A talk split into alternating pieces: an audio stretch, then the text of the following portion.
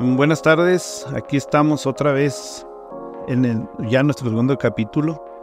Bueno, el otro sería la introducción en ¿De qué le tiras cuando sueñas mexicano? Buenas tardes a todos, nuestra gente de Juárez, de Chihuahua, de este país o de quienes tengan la oportunidad de escucharnos. Este proyecto que iniciamos Charlie y yo, mi nombre Pedro Martínez, es para tratar de dar un poco la perspectiva de Juárez y cómo actuamos y pensamos y qué vivimos en un punto de vista que le hemos llamado ¿a qué le tiras? ¿A qué le tiras mexicano? ¿A qué le tiras latinoamericano? ¿O a qué le tiras tu hombre, mujer? O cual sea cualquier el género que tienes. Hoy vamos a contar una historia, mira, una historia de ¿a qué le tiras? Es el caso que al consultorio de, de una psicóloga llega una mujer del sur del país. Dice, necesito que me, que me dé terapia. Y le pregunta a la psicóloga, sí, que, pues, ¿qué tipo de terapia necesitas? ¿Cuál es tu problema? Le plantea, mire, yo me vine de, de uno de los estados del sur, a trabajar con mis compañeros que también son de allá, todos conocidos, amigos, jóvenes, algunos no tan jóvenes, y que la maquila los absorbe, se los come prácticamente aquí en la frontera con trabajo, en las líneas de producción. Y esa mujer vino también para trabajar, para buscar una oportunidad de vida. Cuando ya está en Juárez, dice en su entrevista con la psicóloga que los primeros días, las primeras semanas sí se fue a trabajar a la maquila. Pero pues la gente de muchas veces del sur, y no por plantearla del sur, sino porque tienen otra cultura, otra formación, tienen otra forma de ver el mundo, eh, llegan a Juárez y se hacinan o se amontonan en una sola casa, un solo cuarto dos cuartos. Y en este caso, la, esta mujer joven, veinteañera, pues encontró que vivía con 15 hombres. 15 hombres que también trabajaban en la maquila y ella empezó a, a relacionarse con uno primero, luego con otro, luego otro. Llegó un momento en que los hombres le dijeron, ¿por qué sigues trabajando? Mejor quédate en la casa. Tú nos apoyan, nos atiendes, pero sobre todo se convierte de pronto en la pareja de todos. Esa mujer que a sí mismo no se considera ni se consideraría prostituta, pues de pronto era la asistente sexual o atendedora de los 15, de los 15 trabajadores que llegaron del sur de México, todos mexicanos. Y ya dejó de ir a la maquila, se quedó en casa, arreglando la casa, o bien esperando a ver a cuál o a cuáles o a cuántos de sus paisanos tendría que atender ese día desde el punto de vista como esposa, como amante o como compañera simplemente. Y de pronto empezaron todos a entrar en el mismo juego, relata la, la mujer a su psicóloga.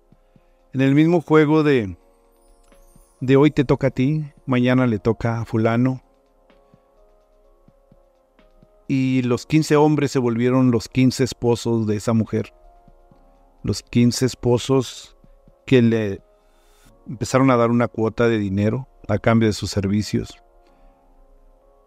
que la empezaron a ver como su mamá, como su esposa, como su hermana. Y la mujer los vio como sus proveedores.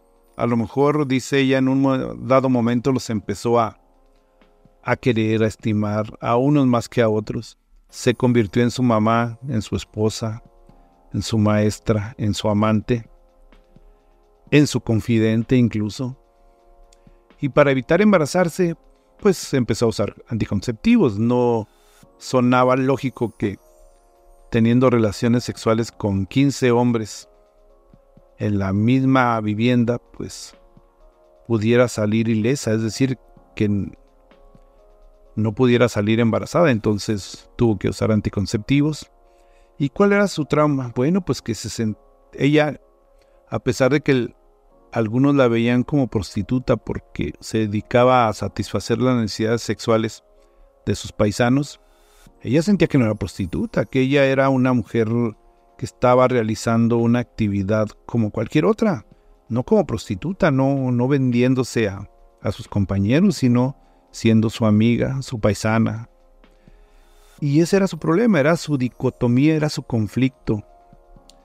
Que la psicóloga le dijera, no, no, no eres prostituta, eres, uh, eres uh, una mujer que eres esposa, eres madre, eres amante, eres compañera y de ninguna manera eres prostituta, no, no te vendes.